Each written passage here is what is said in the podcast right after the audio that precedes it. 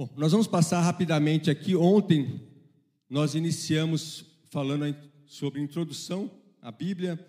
Nós pudemos falar um pouco sobre a questão da palavra de Deus, as formas da manifestação da palavra de Deus, na qual Deus se revela através da sua palavra por decretos, quando ele fala a Adão, a Moisés. Nós falamos quando Deus também se se manifesta de aplicação pessoal quando ele fala. É, desculpem, vamos voltar aqui. Inicialmente na criação, né, Deus fala através da Sua palavra, criando, fazendo surgindo todas as coisas. Com Adão, Eva, com Moisés, é aplicação pessoal.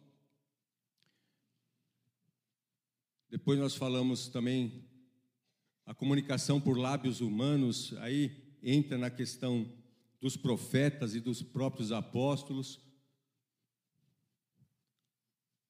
A manifestação de Deus através da Sua palavra, sendo a primeira manifestação escrita,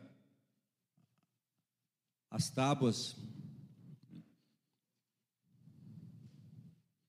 E também comentamos um pouco sobre né, a questão de Jesus Cristo como a manifestação da palavra de Deus, o Verbo que se fez carne.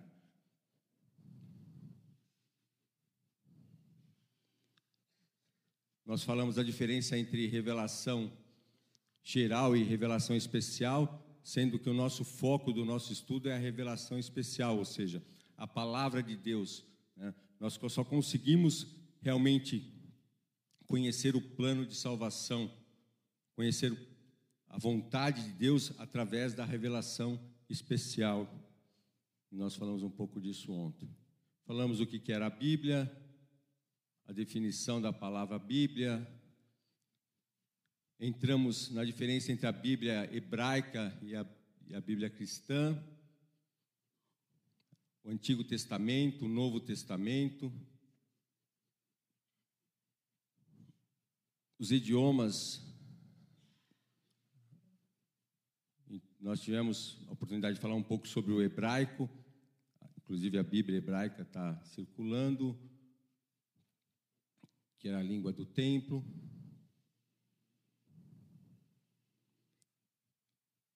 O aramaico, onde uma pequena porção da palavra também está em aramaico, somente no Velho Testamento. O grego, a língua do império todo o Novo Testamento ele está em grego, era a língua predominante na época de Jesus. Nós falamos sobre os manuscritos, comentamos um pouco sobre o papiro, o pergaminho, sendo que o pergaminho era couro de animal que era escrito, o papiro na verdade, ele vem de uma planta. Só uma questão que eu não deixei muito claro, e pode ter que fique um conceito errado. No, no Antigo Testamento também existiam escritos em papiro. O papiro, tanto o papiro quanto o pergaminho, eles vêm de milhares de anos antes de Cristo. Eram materiais usados na escrita. Então, não significa que exista livros, só foi escrito em papiro ou em pergaminho. Existem livros do Antigo Testamento também escritos em papiro, porém, é, no Novo Testamento, predominantemente, os livros estão em papiro. E hoje nós vamos entrar numa segunda parte, que é a necessidade de uma coletânea canônica. O que significa isso? Né? O que significa uma coletânea? Uma coletânea canônica. Na verdade, é a Bíblia que nós temos hoje. O cânon fechado, ou seja, quais são, quais são os livros que realmente fazem parte da Bíblia, quais são os livros que realmente são entendidos como revelação de Deus. É interessante que, na, na época de Jesus, também já havia fake news. Né? Na antiguidade também já havia fake news.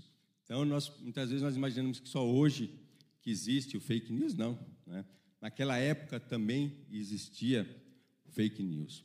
Naquela época existiam também heresias. E esse era o contexto que a igreja primitiva estava. Ou seja,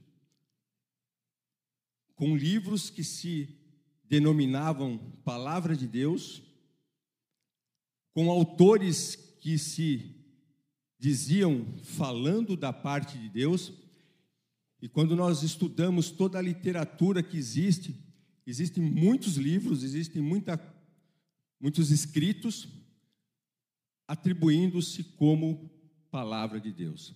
Alguns até utilizando nomes de profetas para trazer uma identidade, para trazer uma identificação. Em função disso e também pelas heresias. Não é muito diferente do mundo que nós vivemos hoje. Heresias eram lançadas. E é nesse contexto, os primeiros séculos, que a igreja estava. E como entender aquilo que é palavra, regra de fé, do que eram os falsos profetas, os falsos escritos e as heresias. No final do primeiro século,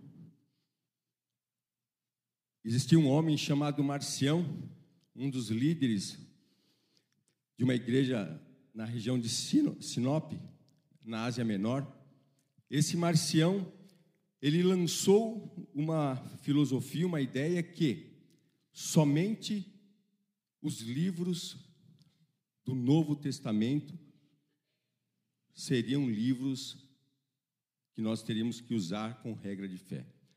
Porém, somente o livro de, de Lucas, e com detalhe, uma pequena porção desse livro. Ele considerava como escritos sagrados o livro de Lucas e as cartas paulinas. Por quê?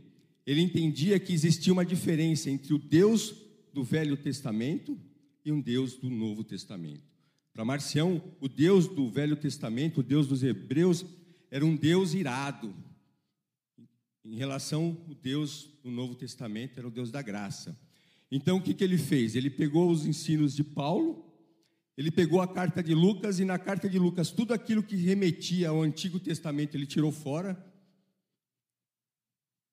E era nesse contexto que a igreja estava sendo formada nos primeiros séculos. Então, por isso foi, foi necessário definir quais seriam os livros sagrados, quais seriam os livros realmente revelados por Deus. E daí vem essa questão da canonicidade. A palavra canon, canon, ela vem de uma palavra grega que significa junco, cana. Era como se fosse uma medida, imagine uma vara, que na antiguidade era usado para medir, né? Era, uma, era um padrão de medida. Então, essa palavra cânon, ela vem basicamente desse sentido, né? de uma medição, de uma vara. E ela passou por transformações. De uma vara de medir, ela passou para o conceito de regra, padrão, norma, tabela. E por isso que foi atribuído esse termo de cânon bíblico, ou seja, o padrão, a regra bíblica, a norma bíblica. E isso é esse entendimento que nós temos. Nos três primeiros séculos da igreja, esse cânon bíblico, ele estava basicamente como uma questão de ética cristã, de doutrina, de norma. Ele ainda não tinha essa ideia de definição dos livros sagrados. Somente a partir do quarto século da, da era cristã é que o, esse termo não bíblico ele passou a, determinar, passou a designar a coleção encerrada dos documentos que constitui a Sagrada Escritura, ou seja, a coleção encerrada.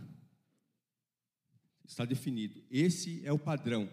Essa é a palavra de Deus.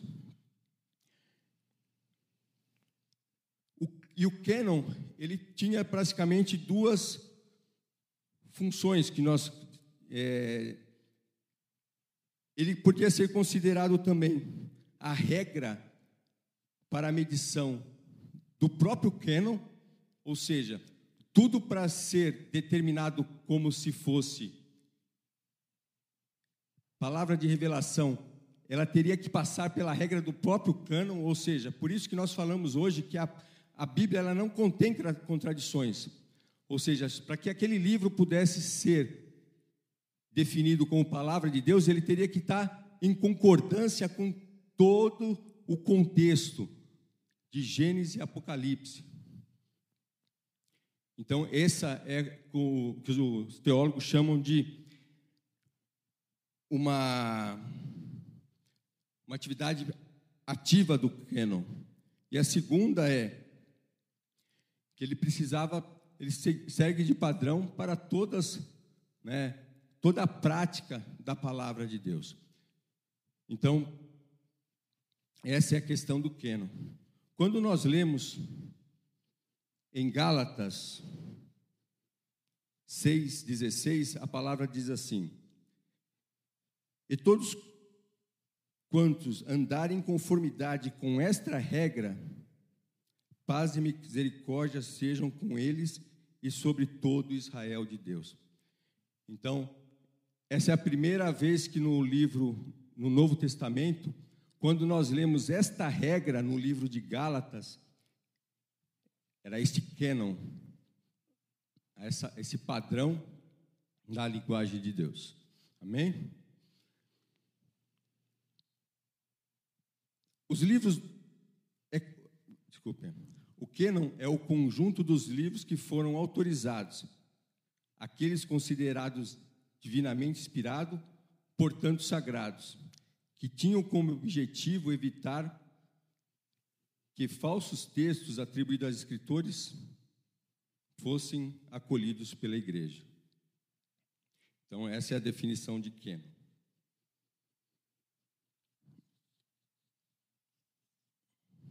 Vamos abrir também, quem está com a sua Bíblia, abre em Êxodo.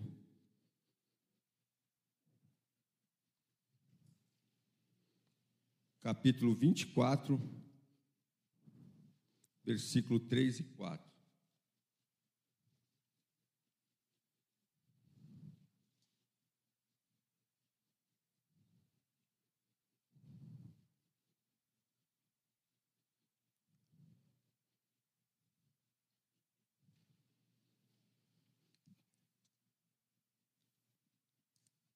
Deixa aberto, nós já vamos entrar nesse texto. Como que foi determinado o processo de canonização das Sagradas Escrituras. Né? Nós entendemos que todo o processo do cânon, como nós lemos ontem, ele foi formado pela inspiração divina. Né? Nós lemos ontem que toda a Escritura ela foi inspirada por Deus. Então, a primeira regra que nós entendemos que a, a própria Bíblia, ela tem origem em Deus, ela tem origem na sua palavra. Foi Deus que determinou a Bíblia, não o homem. O homem simplesmente ele acolhe, ele recebe os textos sagrados. Quando nós falamos do Canon, nós estamos falando dos livros que foram reconhecidos e dignos de serem incluídos entre os escritos sagrados pela comunidade de adoradores. No contexto cristão, nós definimos a lista dos livros reconhecidos pela igreja como documento divino. Por que isso? Nós temos que entender que o cânon existe o cânon do Novo Testamento, e o cânon do Antigo Testamento. O Antigo Testamento ele foi definido ao longo dos anos. O próprio Deus, através da sua revelação, através das profecias, e a própria igreja, ela foi identificando aquilo que era palavra de Deus.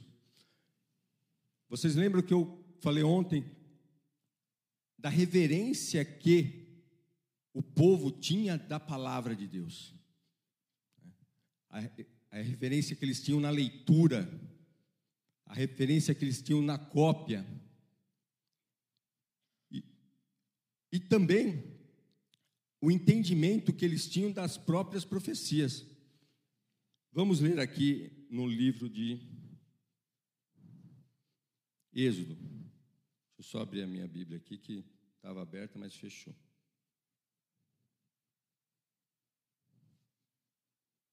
Vinte e quatro.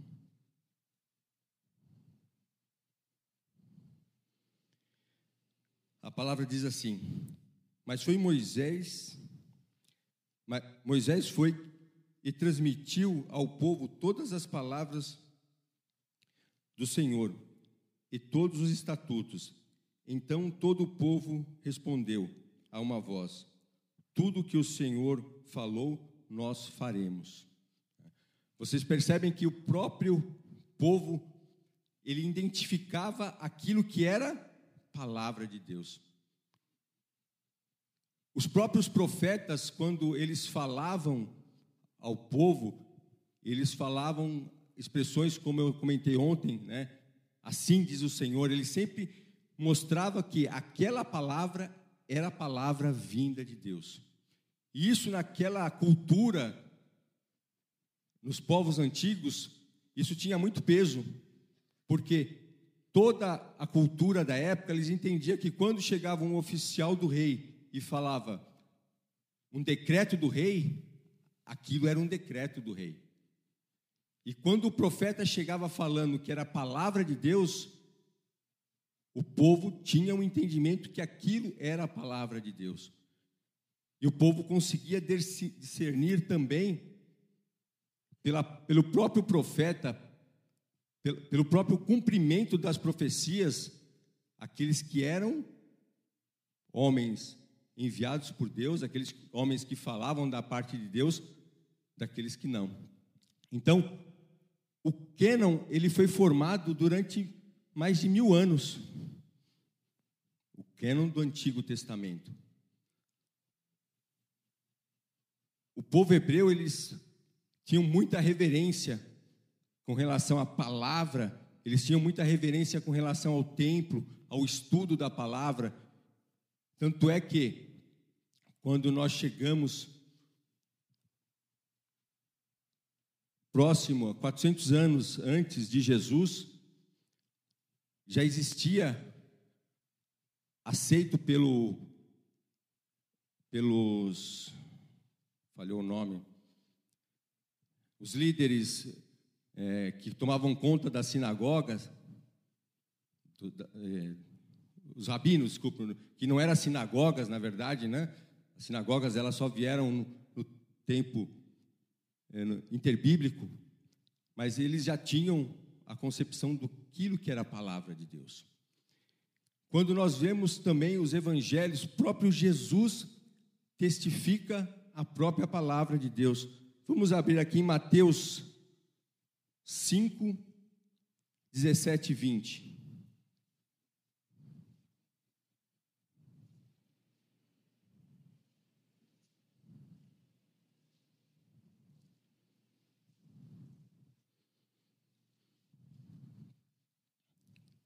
Palavra de Jesus dizendo: Não penseis que vim revogar a lei ou os profetas.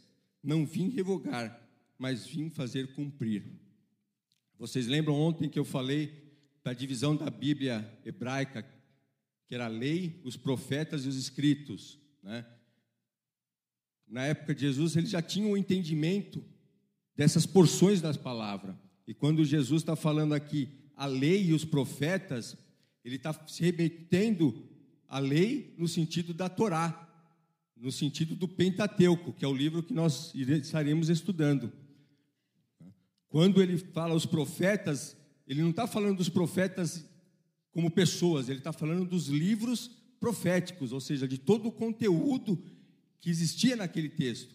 Então, próprio Jesus, ele dá autenticidade a esses escritos do Antigo Testamento. E na própria palavra nós temos os apóstolos. Quantas vezes também eles fazem menção de livros relacionados ao Antigo Testamento. Então, o cânon do Antigo Testamento, ele foi sendo formado durante os anos, né, milhares, mais de mil anos. Ele foi reconhecido pela própria igreja e ele foi autentificado, né, tendo autenticidade pelos profetas. Muitos deles faziam menção dos livros e pelo próprio Cristo. Então, hoje, quando nós temos o Antigo Testamento fechado, é essa. Ele passou por todo esse crivo. E como que foi formado o cânon do Novo Testamento? Na verdade, nós, nós vemos que os escritos do Novo Testamento, eles foram formados entre 50 a 100 da época de Cristo, mas somente 400 anos depois é que realmente conseguiram fechar como o cânon, os livros que compõem os 27 que nós temos hoje no Novo Testamento. E esse processo, ele passou por alguns crivos para que ele pudesse chegar aos 27 livros. Primeiro, era necessário que os livros tivessem uma origem apostólica, ou seja, um apóstolo tivesse realmente ou escrito, né, ou é, orientado, mas ele tinha que ter uma origem apostólica.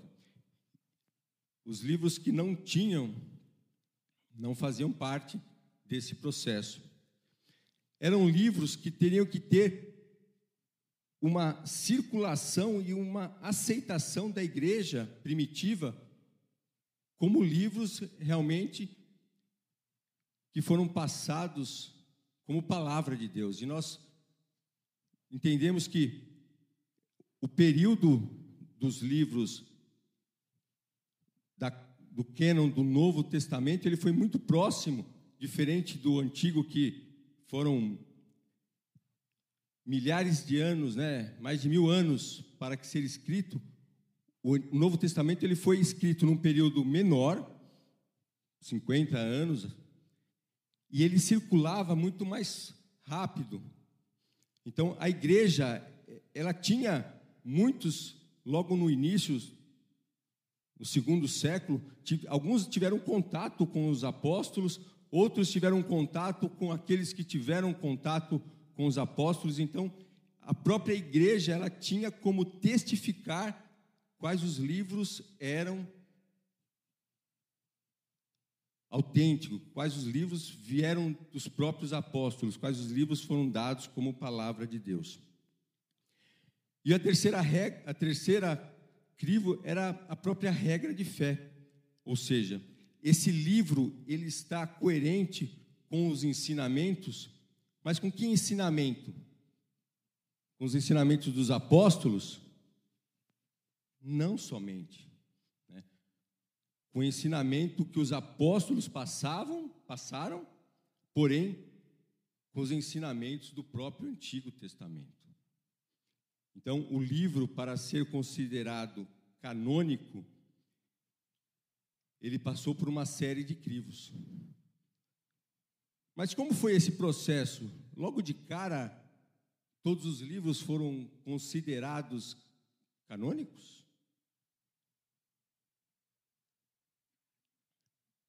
Nós vemos que não. No próprio estudo, dentre os rabinos, quando estavam se definindo-se a canonicidade dos livros do Antigo Testamento, alguns livros já foram descartados por todos. Existiam alguns é, grupos de pensamentos rabínicos naquela época, e quando eles se reuniram para definir, alguns já foram descartados por todos. Isso daqui é, apócrifo, é isso, apócrifo não. Isso aqui é, é um livro pseudepígrafo, ou seja, é de uma origem duvidosa e todos, todos já recusaram. Porém, existiam alguns livros que um pequeno grupo ficou em dúvida. Por exemplo, o livro de Esther. É um livro que não teve no início uma unanimidade com relação ao livro de Esther. O livro de Provérbios, o livro de Esther, por quê? Eles, alguns rabinos entendiam que ele não tinha o nome de Deus. Então, o livro de Cantares, Provérbios. Então, alguns livros no início eles não tiveram uma aceitação.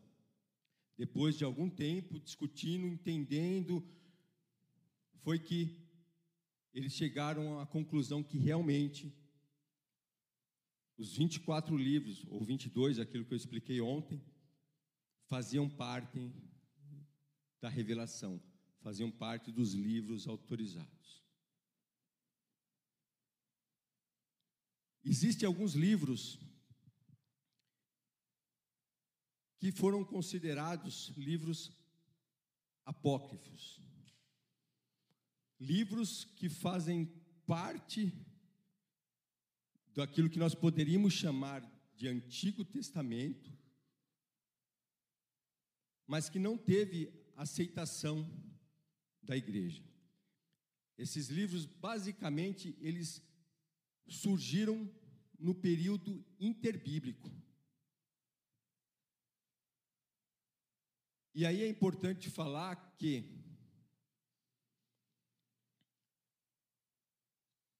nós entendemos que nesse período, a própria palavra fala que não houve profecia.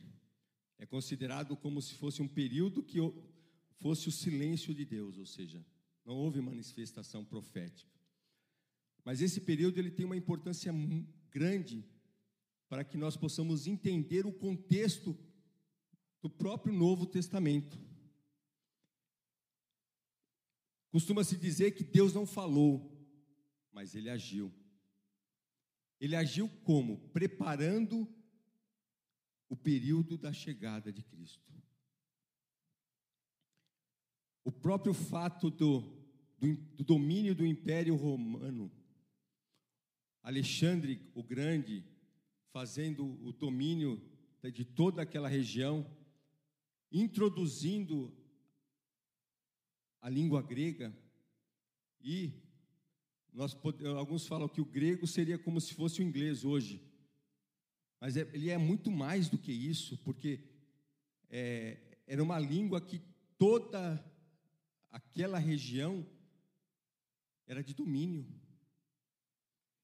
E com isso, com essa, digamos, padronização da linguagem, no sentido que uma grande extensão de, de, de área, de pessoas, de territórios, de povos, tinha o conhecimento da língua, língua grega, isso facilitou o quê?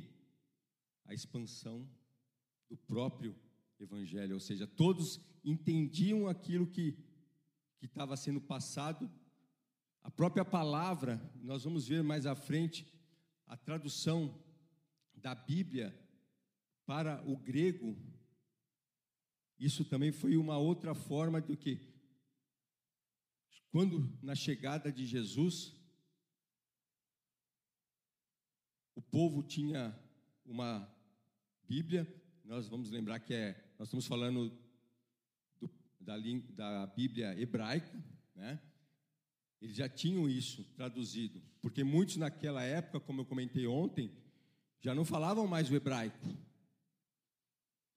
Eles falavam aramaico e o grego. Então, todo esse processo, isso contribuiu muito. Porém, nesse período interbíblico também surgiram diversos livros, que são de, denominados livros apócrifos. William, o Novo Testamento teve aceitação plena? Também não. Né? Nós temos livros do Novo Testamento também. Deixa eu só ir passando aqui, irmãos. Que, que também não tiveram aceitação plena. Livro de Tiago, livro de Hebreus, alguns livros também eles, eles tiveram o mesmo processo.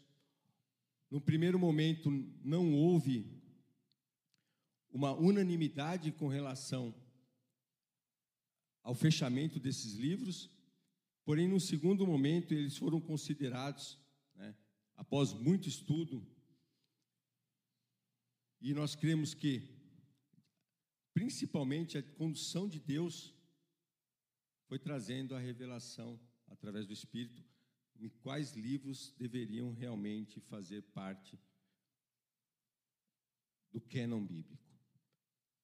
E com isso se fecha os 39 livros que nós temos do Antigo Testamento e se fecha os 27 livros que nós temos no Novo Testamento. Nós entendemos que a igreja ela só reconheceu aquilo que era a palavra revelada, aquilo que era a palavra de Deus. Na verdade, foi o próprio Deus que foi que deu a sua palavra e foi conduzindo o seu povo, tanto o seu povo hebreu, quanto à igreja em Cristo Jesus, para que assumisse quais os livros eram realmente considerados livros autorizados, livros como revelação. Muitos livros, livros até que do próprio Novo Testamento, livros que são que foram usados na igreja primitiva, e nós temos ainda acesso a esses livros hoje, são livros até importantes, livros até que podem ser lidos. Livros que têm até um conteúdo histórico, mas livros que não nos servem como doutrina, livros que não servem como regra de fé. A mesma questão são os livros do Antigo Testamento. E daí nós vamos entrar um pouco na questão dos livros apócrifos. Esse termo apócrifo, ele no começo ele era considerado como os livros espúrios, livros ocultos, livros difíceis de entender. Após algum tempo que eles foram considerados como os livros não que não deveriam fazer parte do Queno. Na verdade, foi Jerônimo no século, no, no quarto século, que cravou esse termo apócrifo como livro não digno de autoridade, livro não revelado por Deus, livro não aceito como palavra de Deus.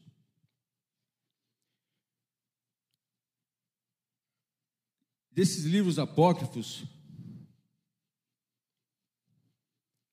eles fazem parte da Bíblia católica, como eu citei ontem.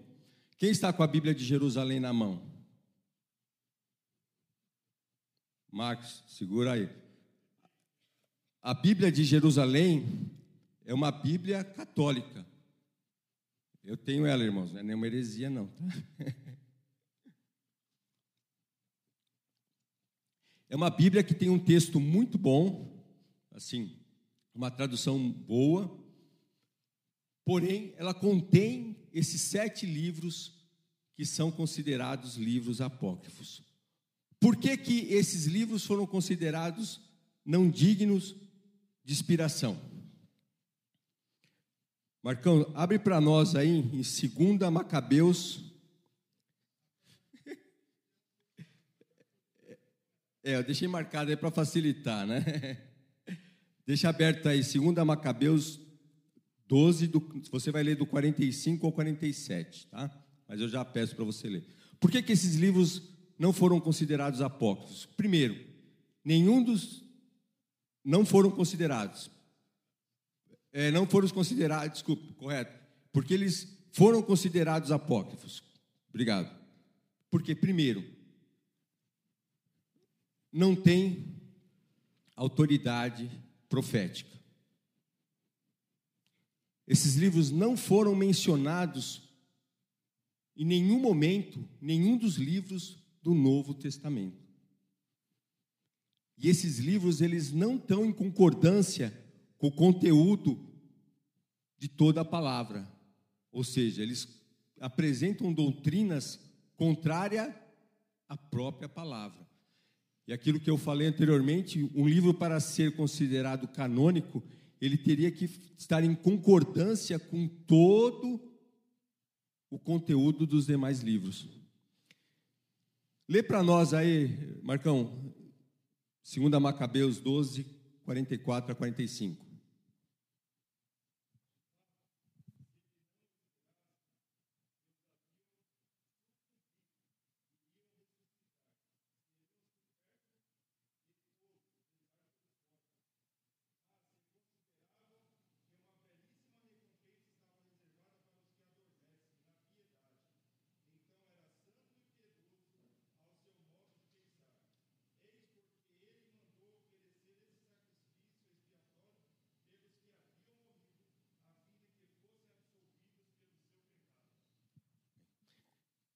Aí nós temos um pequeno exemplo, isso está numa Bíblia católica, né? Da oração pelos mortos. Né? É, então, por isso que esses livros eles não foram considerados como revelação. Porém, os católicos eles não entendem esses livros como os apócrifos. Católico ele chama de livro deuterocanônico. Eles consideram que é um livro do segundo cânon. E, e é interessante também que a igreja de Roma, a partir do quinto século após Cristo, é que ela começou a considerar os livros apócrifos como fazendo parte do cânon. Então não foi logo no início da era cristã, não. A partir do quinto século é que esses livros foram incluídos e a Igreja Católica, dentro dos, dos seus sínodos, começaram a discutir essa questão. Porém, só em 1500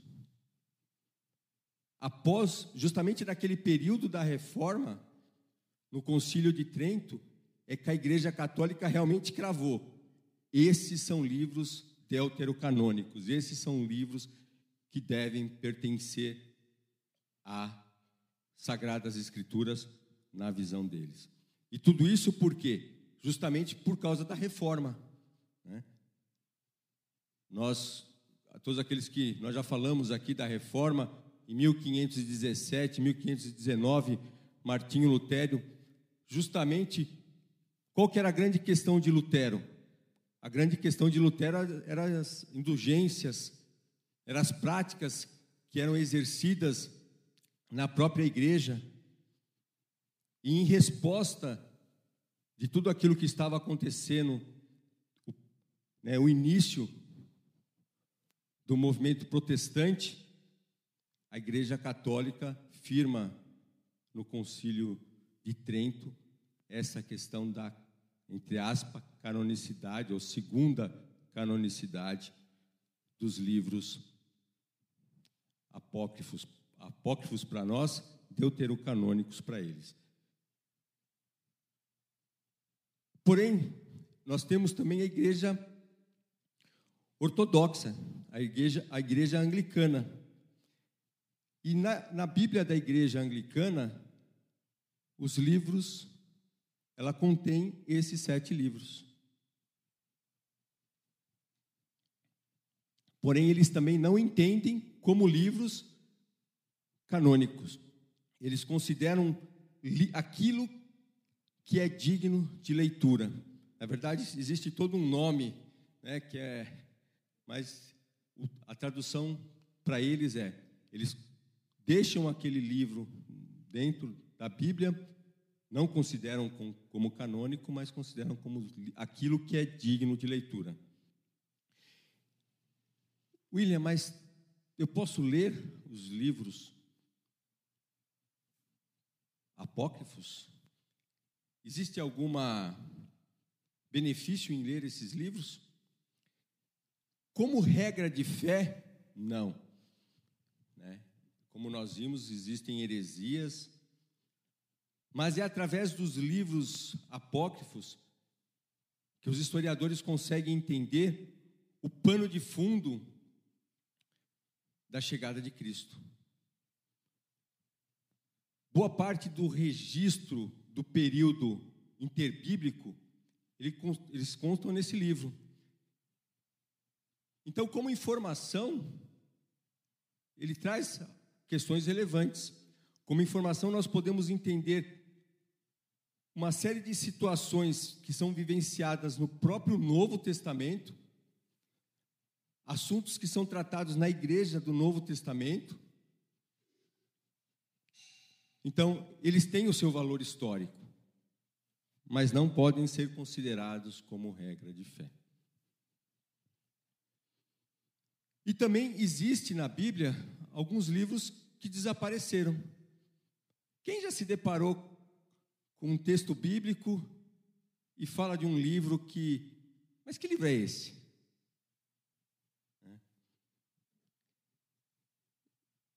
Existem diversos livros. Por exemplo, nós temos o livro das guerras do Senhor. Isso está em Números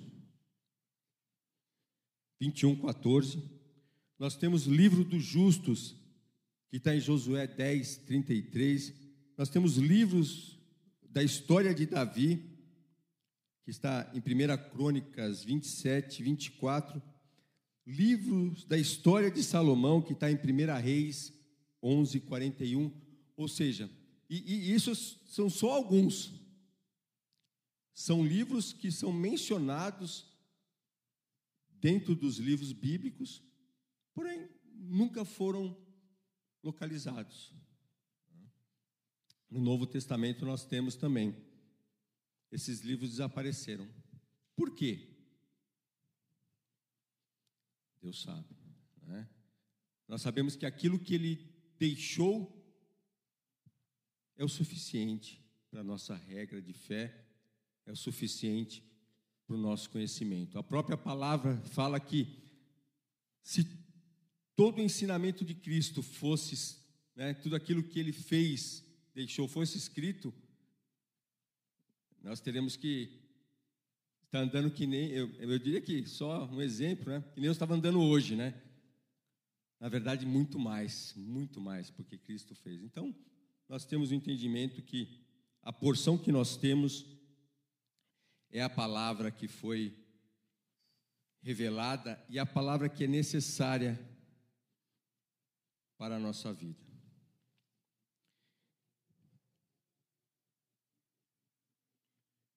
E nós vamos falar um pouco agora sobre a questão da inspiração bíblica. Né? Algumas características que são importantes nós entendermos com relação à própria palavra de Deus.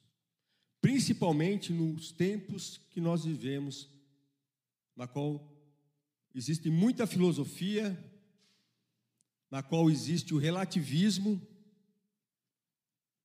na qual alguns que se dizem teólogos, falando da parte de Deus, colocam questões que para nós, como regra de fé, não são válidas. Então, por isso, nós precisamos entender o que, que significa a palavra de Deus para nós. Ela tem algumas características. Primeiro, a sua inspiração. Isso logo no primeiro versículo que eu usei, ele fala que toda a escritura é inspirada por Deus. E esse entendimento nós temos que ter bem claro. Essa porção que eu tenho, isto é palavra de Deus. A Bíblia, ela tem mais de 225 vezes que ela reivindica como palavra de Deus, como palavra de Deus. Só Jesus, no Novo Testamento, ele fala isso mais de 50 vezes. Esta é a palavra de Deus, esta é a palavra de Deus. Então, essa é a primeira questão que nós temos que guardar a autoridade da palavra de Deus. Foi Deus que deu a palavra. E não obedecer essa palavra é desobedecer, desobedecer a Deus. Porque isto é palavra de Deus.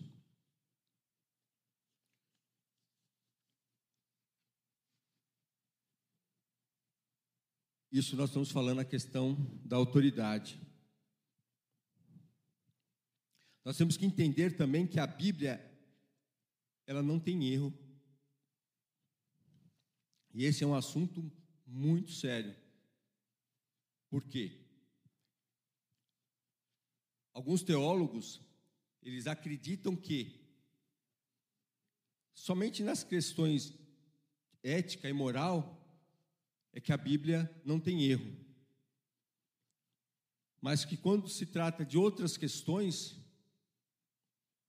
e daí entram com questões da ciência e vão por aí afora, eles começam a dizer: não, aqui a Bíblia está errada. Como se a Bíblia, o objetivo de Deus, pela Sua palavra, fosse deixar um livro de ciência, fosse trazer toda a revelação. Não. Nós vamos estar passando um pouco pelos livros e nós vamos entender um pouco sobre isso. Questões até da própria linguagem. Quando alguns homens, alguns números na Bíblia, eles acreditam que está em contradição com outras partes da Bíblia e começa a comparar pequenas porções com outras, como se a linguagem coloquial daquela época, o profeta ele tivesse que dar uma palavra exata. Não. Hoje, quantas vezes nós usamos termos, né? É, mais de mil dias, temos que não, nós não temos a precisão, né? A quase morri. Ou seja, é, são linguagens, não existia a necessidade da precisão. Mas para nós aqui, o nosso entendimento e a nossa regra de fé, nós entendemos que a palavra de Deus, ela é inerrante, ela não contém erro.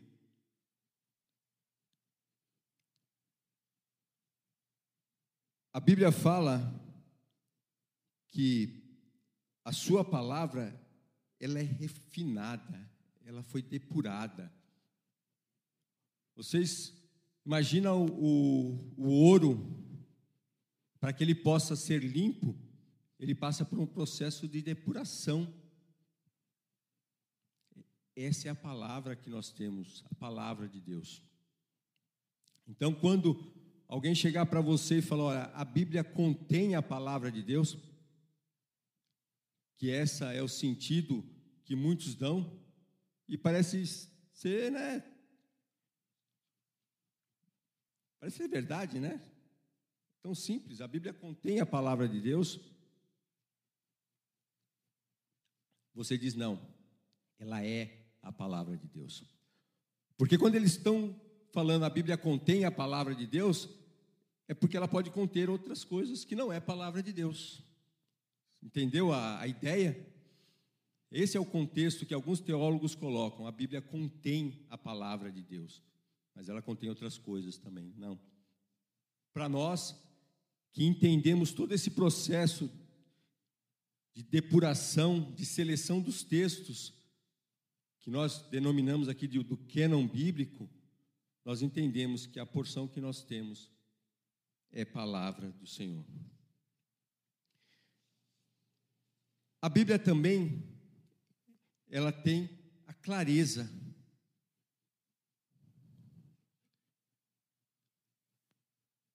E nós podemos afirmar que, dentro do propósito de Deus, a Bíblia, a Bíblia é clara em todos os seus preceitos. E qual é o propósito de Deus? Qual é o grande plano de Deus? Ou seja, dentro do plano de salvação que Deus tem para o homem, a Bíblia é muito clara. E nisso nós entendemos que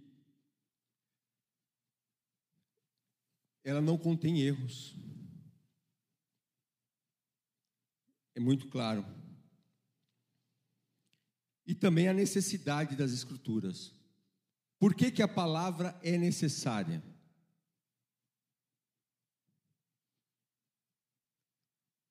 ela é necessária como nós colocamos para que nós possamos conhecer a vontade de Deus. O homem não consegue chegar a Deus, não consegue ter o um entendimento de Deus se não for através da sua palavra. O homem não consegue chegar à salvação se não for através da revelação da palavra. Por isso que nós estudamos a questão da revelação especial, ou seja, é a palavra de Deus, é o evangelho que é necessário para a salvação de todo aquele que crê. Crê no quê? Crê no evangelho, crê na sua palavra. A Bíblia é necessária para sustentar a nossa fé. É o nosso alimento. E aí aqueles que não daqui, né, não estou citando aqui, mas aqueles que não têm, que estão na igreja, mas que não têm o hábito da leitura da palavra, estão correndo um sério risco de ficarem desnutridos. Né? Nós precisamos da palavra, nós precisamos da leitura da palavra.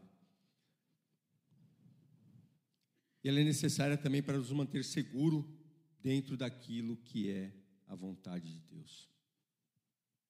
Por isso que nós vemos que durante a história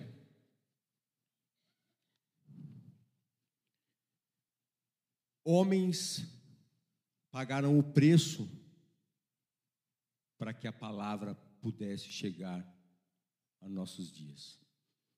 Nós estamos falando aí desde do início da revelação da palavra até hoje, quantas coisas aconteceram, quantas coisas Deus foi permitindo dentro da história, quantos homens se dedicaram na escrita, na tradução, para que a palavra de Deus pudesse chegar à humanidade.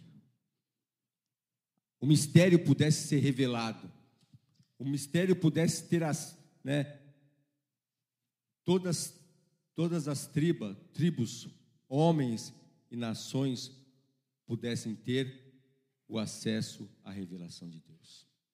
Então, todo esse contexto histórico, todo esse trabalhar de Deus durante a história, ele tem um propósito. Deus continua trabalhando. Deus continua agindo. Nós vimos ontem que existem mais de 160 traduções da Bíblia. E ainda continuam traduzindo, continuam traduzindo para povos indígenas, povos não alcançados. Nesse mesmo tempo existem missionários, homens dedicando a sua vida para conhecer um dialeto, para conhecer uma cultura, para traduzir a palavra de Deus. E às vezes nós que temos a palavra tão acessível nas nossas mãos, hoje em dia com a mobilidade, em qualquer lugar que você está, você tem condições de ter a palavra de Deus, ou seja, hoje nós não temos desculpa para não ler, para não meditar, para não estudar, porque há anos atrás, na época que o Edmilson se converteu, o crente era aquele que andava, né? Com a Bíblia debaixo do braço. O acesso que você tinha à palavra era aquele momento que você estava com a sua Bíblia ou na sua casa ou na igreja, né? Mas eu imagino que eu não sou dessa época, né? Mas eu imagino que que, que era mais complicado, né? Você estava no, no ônibus, nem todo mundo ia no ônibus com uma Bíblia debaixo do braço, né? Às vezes estava era um pouco mais difícil. Né? Hoje nós vemos o trabalhar de Deus em tudo isso. Você tem o um acesso ali, abre, né? nós temos acesso à palavra de Deus. Muitos durante a história morreram por essa palavra. Muitos hoje estão morrendo por essa palavra. A revelação, a palavra dada por Deus. Nós vamos falar um pouco agora sobre a questão das traduções da Bíblia. Né? E daí vai vir aquela resposta que todos esperam: qual que é a melhor tradução da Bíblia, né? Ou seja, qual que é a fiel? É, então, logo no finalzinho que eu terminar aqui, eu vou passar para o Edmilson, daí ele vai.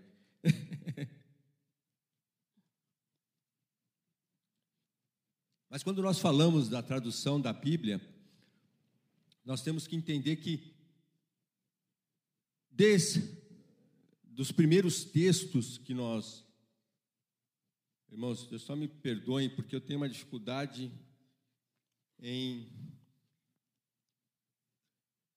conduzir todos. Desde os primeiros textos que foram escritos, que foram traduzidos do hebraico, do grego, eu coloquei aqui alguns que são os principais para que nós possamos ter o um entendimento e até mesmo alguns que nós nos defrontamos, é, às vezes, na própria leitura da Bíblia. Né? Então, quando nós vemos ali a Bíblia Septuaginta, essa Bíblia foi uma Bíblia traduzida do hebraico para o grego. Isso foi no período interbíblico, aproximadamente 300 anos antes de Cristo, no qual eu coloquei Alexandre é, requisitou a tradução dessa Bíblia, e ela tem esse nome, né, a tradução dos setentas, porque é que não foram escolhidos seis homens de cada tribo. Quantas tribos tinham? Doze. Seis vezes 12, 72. Né? Na verdade, ela chama a Bíblia dos 70, mas eles consideram que a história conta, né? Que foram 72. Então, por isso que quando vocês veem que é a Bíblia Septuaginta, na verdade estão se referindo a esse texto do antigo, do hebraico, traduzido para o grego, que alguns colocam como a Bíblia traduzida pelo 70, pelo 72, e daí se coloca essa questão é, que foi selecionado seis de cada tribo, porém, isso também está no período interbíblico. Essa questão da seleção, essa questão do número, isso também é uma questão questionável, não há consenso, né? Mas é só para que vocês entendam da onde saiu esse número 70, tá? A segunda tradução, ela é a Vulgata Latina. Essa tradução ela já está no, no ano, então se a, a Septuaginta foi 300 anos antes de Cristo, essa está 380 anos após Cristo, ela está no quarto século ali. Essa tradução foi traduzida por Jerônimo, ele iniciou a tradução dos textos originais para o latim. Então, a tradução de Jerônimo é uma tradução para o latim. É, ele começou essa tradução inicialmente em 382 e ele demorou três anos para traduzir Salmos e o Novo Testamento. Depois ele começou a ser perseguido pela igreja, ele teve que fugir, e nesse período ele ficou mais 34 anos trabalhando para conseguir traduzir toda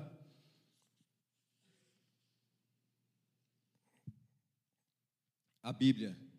Né? E aí nós temos o fechamento dela, que é a chamada Vulgata Latina, ou seja, uma tradução de Jerônimo. Eu coloquei ali a Bíblia de King James também, porque ela foi uma Bíblia marcante, e principalmente nos países de língua inglesa, é a Bíblia que é mais utilizada, inclusive até os dias de hoje.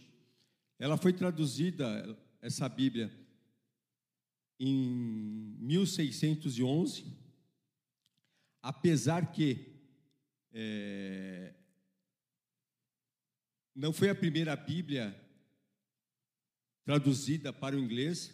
Na verdade, William Tyndale, Tyndale foi o primeiro a iniciar a tradução dessa Bíblia. E também existe todo um contexto histórico, por que, que o rei James pediu essa tradução. Né? Existia a Bíblia de Genebra, existia uma outra versão que agora eu esqueci, e para, digamos assim, ele queria uma versão própria, ele queria uma versão que não fosse nenhum desses dois textos. E daí iniciou-se a Bíblia de King James. E para nós, né, a importância de João Ferreira de Almeida, que foi aquele que traduziu a Bíblia para o português. Ele iniciou essa tradução. A história fala que ele tinha aproximadamente 16 anos quando iniciou a tradução da Bíblia. E é a Bíblia que nós temos né, em língua portuguesa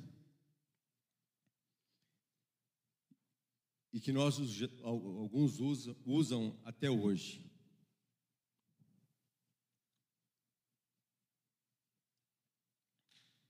Inicialmente foi passado a Bíblia corrigida e hoje nós temos a Bíblia revista e atualizada.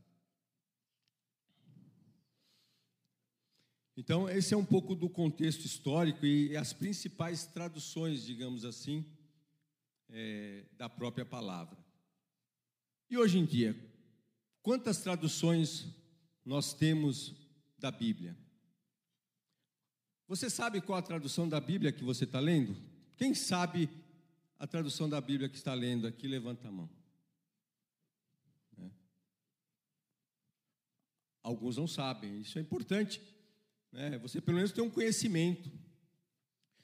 É, hoje nós temos a revista e atualizada, nós temos a Bíblia corrigida, nós temos a Bíblia do século 21, nós temos a NVI, nós temos a NVT. E aí vai, né? Temos diversas Bíblias. Todas contêm o mesmo texto, todas foram traduzidas da mesma forma, qual é a melhor Bíblia a ser utilizada hoje?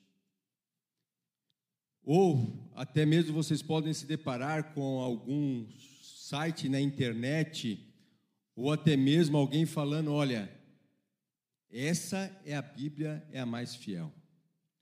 Para que a gente possa entender um pouco essa questão da tradução das, das Bíblias,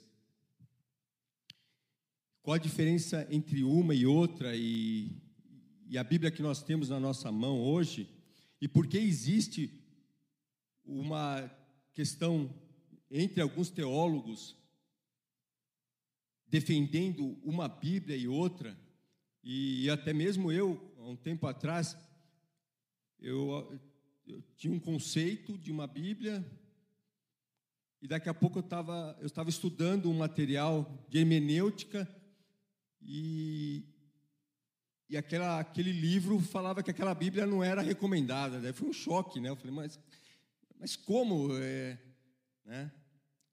Daí pude até conversar com um professor e depois eu, hoje eu tive um entendimento, né? Depois disso eu tive um entendimento um pouco da questão das traduções. Então, existem duas questões chaves para que nós possamos entender essa parte da tradução da Bíblia. Primeiro, os textos básicos que foram que ela segue. Existem em toda a história e, e principalmente que foram usados para traduções, inclusive dessas Bíblias, dois textos, dois conjuntos de textos. Quando eu digo, quando eu estou falando em texto, estou falando dos manuscritos. Lembra que nós falamos dos manuscritos ontem? Eu cheguei a, a citar que existem, só do Novo Testamento, é, mais de 5.300, alguns falam 5.400 né, manuscritos do Novo Testamento. A questão da tradução das Bíblias, ela começa aí. Primeiro, o Antigo Testamento existe um consenso. Né? É, não existe muita discussão com relação aos livros do Antigo Testamento. Nós temos a Bíblia hebraica, inclusive né, essa que está circulando.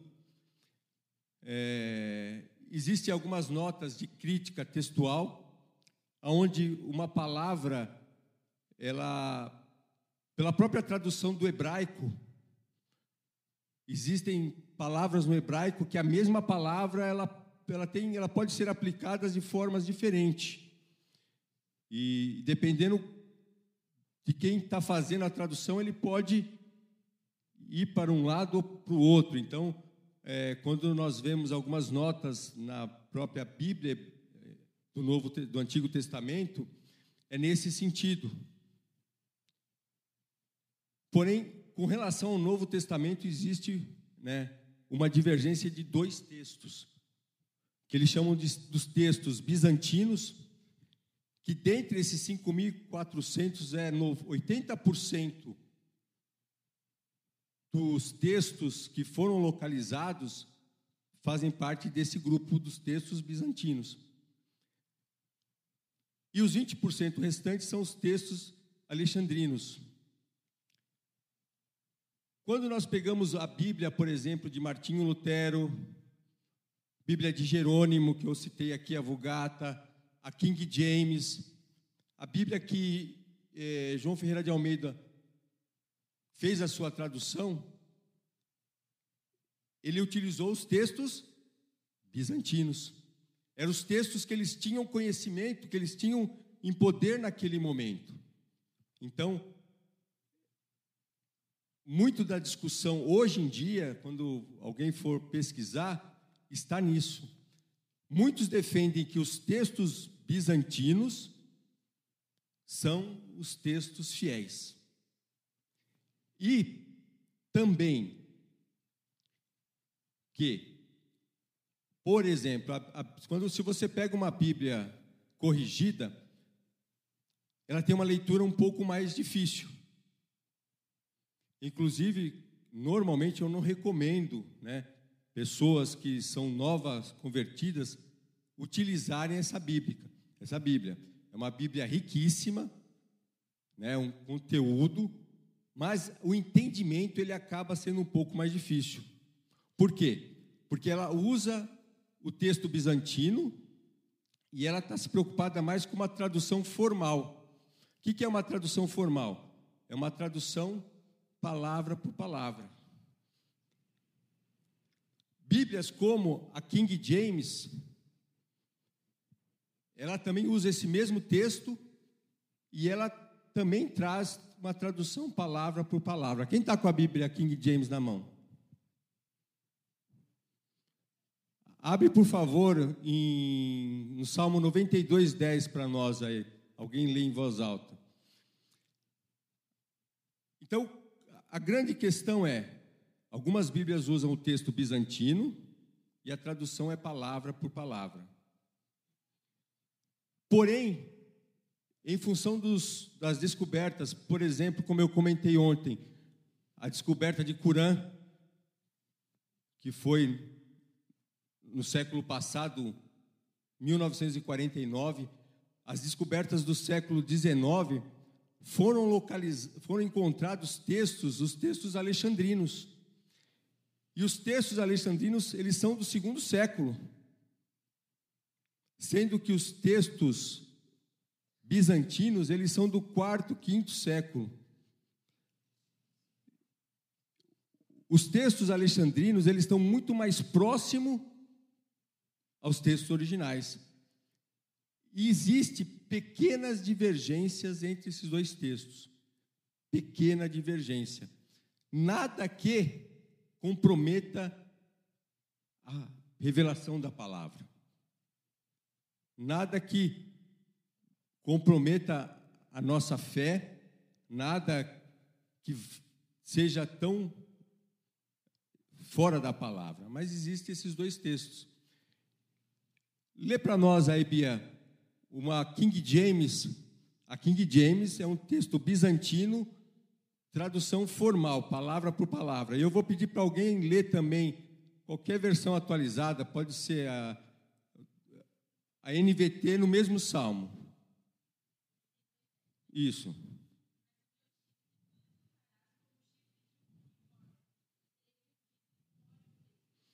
Só um minutinho, né? Imagina, né? Você fazendo essa oração para Deus, Senhor, aumenta o meu chifre.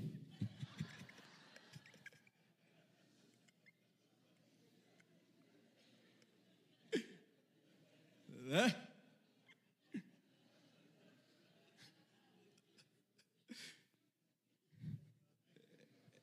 É um pouco complicado, né? Por isso que é, essa é uma tradução formal, palavra por palavra. Lê para nós. É...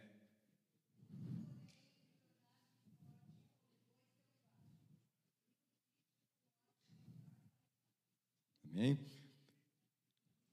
Por quê? A King James, ela, se você ler o texto no hebraico, a King James ela está ali, olha, o texto batendo com o hebraico. Por quê? Na cultura hebraica, na concepção hebraica, a força estava no, no chifre do unicórnio. Era um chifre poderoso, né? era forte. Então, é, por isso que o texto hebraico ele tem parte da cultura hebraica. Né? É a mesma questão que você lê, né? É, eu chegar para Sandra e falar, Sandra, eu te amo com todo o meu rim. Né? Não sei se ela ia, é, né? Achar muito poético. Né? Por quê? Na cultura hebraica, o centro das emoções está aqui. Está aqui. Então, quando nós pegamos um texto hebraico e você lê, é isso que ele está falando. Mas nós precisamos entender a cultura, nós precisamos entender né, tudo que está por trás daquilo. Então, a grande discussão que existe entre os livros da Bíblia são, é entre esses dois textos e entre a tradução. As novas Bíblias, por exemplo, a NVT, Bíblia do século 21, a, NAA, são Bíblias que elas têm uma tradução dinâmica. Eles não estão preocupados simplesmente com, com as palavras. Eles estão, eles, a preocupação dos tradutores é o contexto, é o entendimento, é aquilo que o, o autor original queria passar. Qual era a ideia que ele queria passar? E isso é o que nós temos nas Bíblias mais modernas.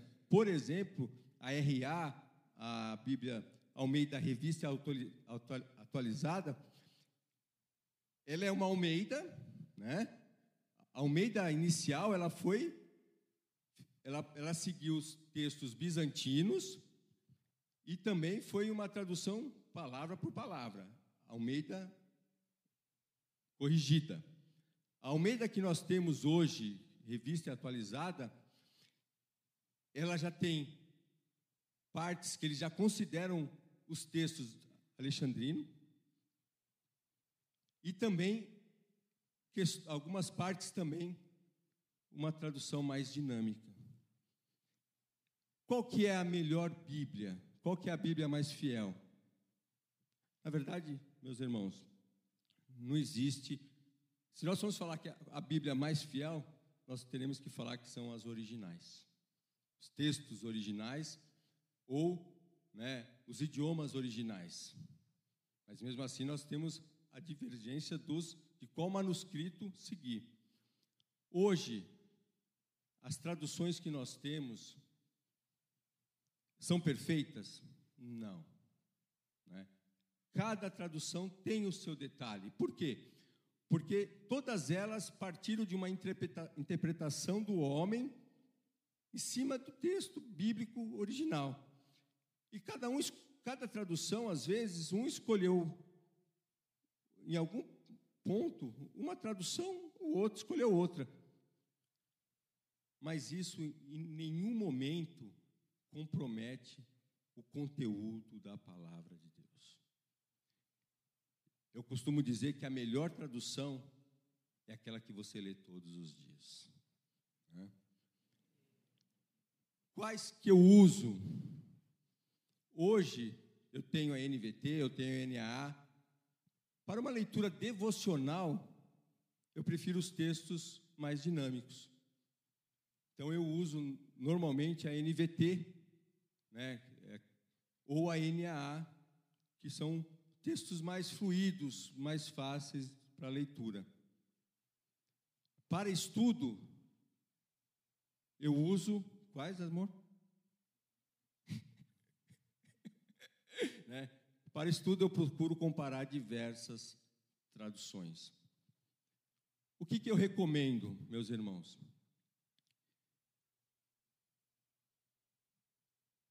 Se você quer uma Bíblia para fazer sua leitura devocional, busque essas que têm uma tradução mais dinâmica. Elas são mais práticas para a nossa leitura, para o nosso, para o nosso entendimento Porém, eu recomendo que você tenha pelo menos duas traduções da Bíblia. Isso é recomendável, ter pelo menos duas, para que você possa comparar um texto com outro.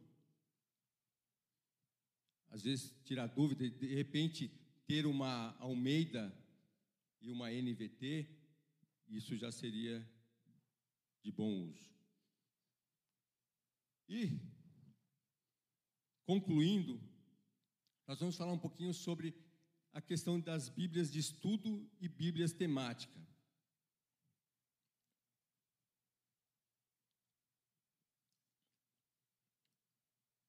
É recomendável que todo líder ele tenha pelo menos uma Bíblia de estudo. Por quê?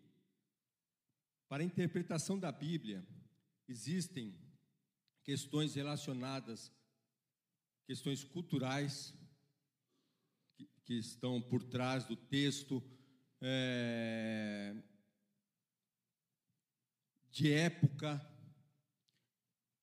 questões relacionadas à semântica das palavras, e as Bíblias de estudos, elas, todas elas contêm notas explicativas que nos auxiliem muito na interpretação da palavra. E existe uma diferença entre Bíblia temática e Bíblia de estudo. Algumas pessoas compram uma Bíblia temática pensando que estão com uma Bíblia de estudo. As duas são boas, são muito boas. Porém, a Bíblia temática, o próprio fala, o nome já, já diz, ela está focada em temas. Então, você tem Bíblia da liderança, é, você tem Bíblias para devocionais, tem, você tem Bíblia da mulher, e assim vai, né? Elas são Bíblias mais de aplicação pessoal. As Bíblias de estudo, elas são Bíblias mais para interpretação do próprio texto bíblico. Então, é recomendável que um líder ele tenha pelo menos uma Bíblia de estudo. Amém?